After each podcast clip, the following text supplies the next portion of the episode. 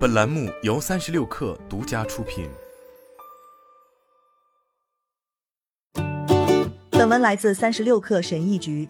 金融市场昔日的盛况早已不复存在，人们也不再那么痴迷于热门股票、加密货币、NFT。现在谈起股市，大家更多的是想到下跌熊市。对于投资者来说，眼下显然不是美好的时刻；对于未投资的人来说，现在看来也不像是最好的入市时机。但是在熊市投资也有好处，随着股票价值的下降和日间交易员的躺平，不再有什么流行的东西让人冲昏头脑，因为几乎没有什么东西是赚钱的。相反，你可以专注于让你的财富长期增长。我的大多数专栏都是针对那些已经参与股票和债券投资的人，他们通常购买在共同基金或交易所基金。但现在这个专栏有点不同，它主要是为学生、职场新人或刚开始存钱的人写的。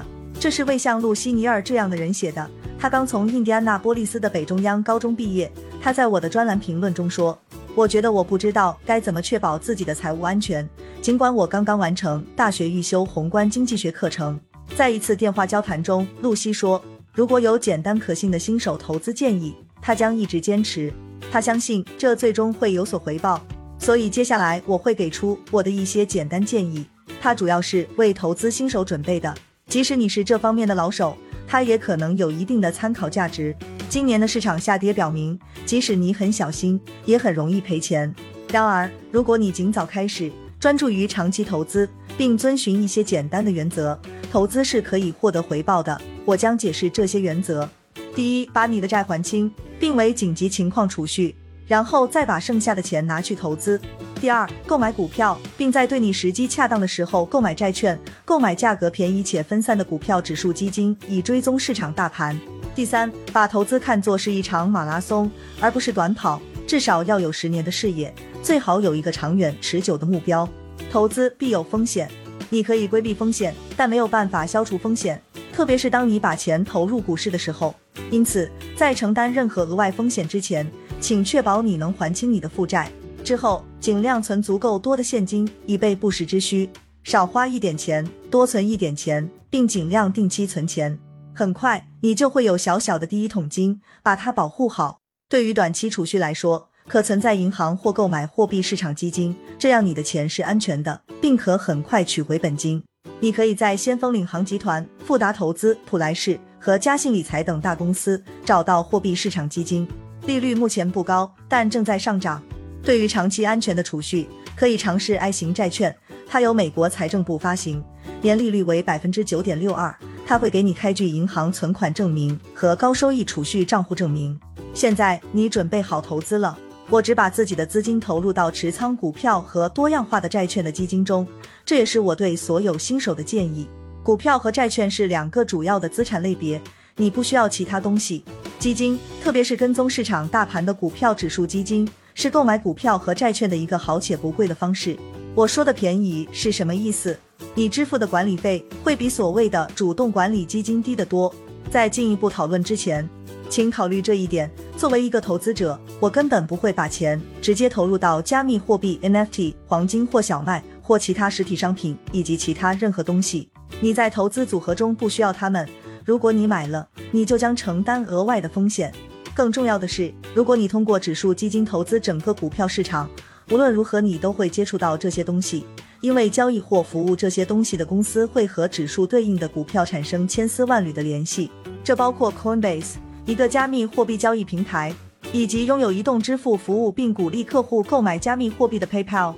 如果指数投资组合中的一家公司投资加密货币，而且这家的加密货币亏钱了，总会有指数投资组合中的另一家或一些公司通过相反的交易赚钱，并把亏损抵消。这就是多样化的意思。买入整个市场，你就可以把它的任何微小的变动降到最低，无论好坏。现在，让我们谈论股票和债券。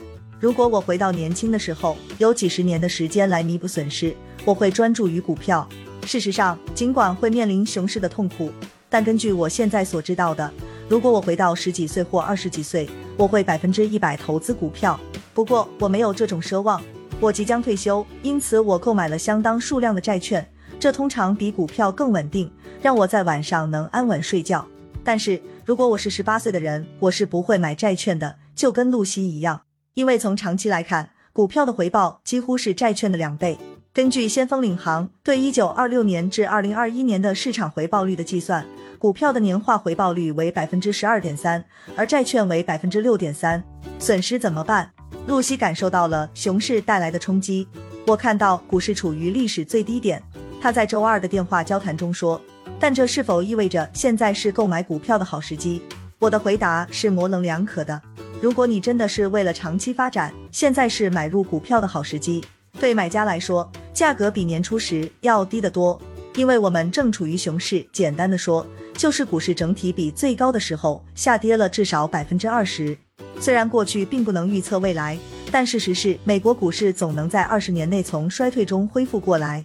如果你计划购买并持有股票二十年或更长时间，那么现在就买入。但如果你想快速赚钱，现在可能不是一个好时机。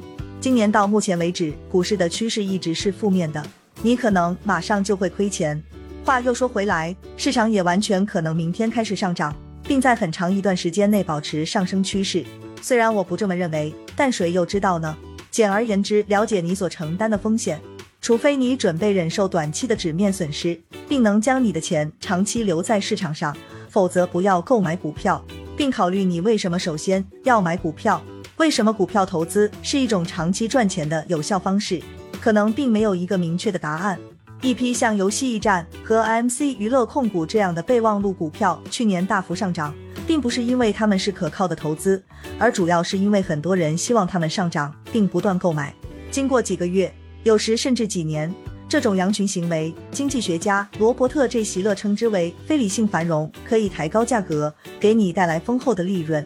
但是，如果你依靠陌生人的情绪来做决策，当市场下跌时，你也会损失惨重，就像最近的情况一样。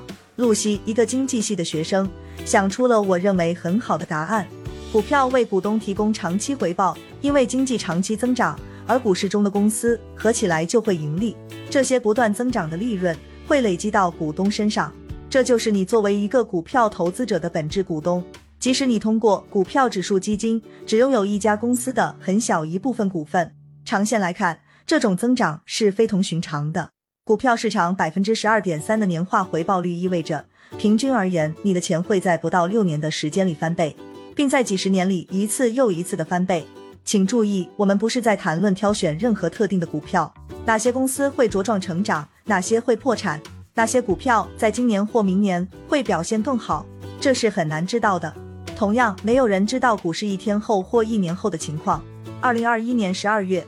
绝大多数华尔街金融人都预测说，二零二二年股市会上涨。哎呀，他们可大错特错！如果你长期投资于整个市场，不管市场的短期走势如何，都把钱投进去，这种方法简单的令人难以置信。你可以只用一个指数基金来捕捉整个美国股市，甚至是整个世界股市的行情，通过比较费用率，寻找一个费用低的指数基金。货币三家，做好研究。尽可能使你的投资保持简单和低成本。正如先锋领航集团的创始人、第一个商业化指数基金的创造者约翰·伯格尔所说：“在投资中，你得到的是你没有付出的东西。用坚实的、多样化的、便宜的指数基金为自己做准备，你将从经济的长期增长中获得收益。”好了，本期节目就是这样，下期节目我们不见不散。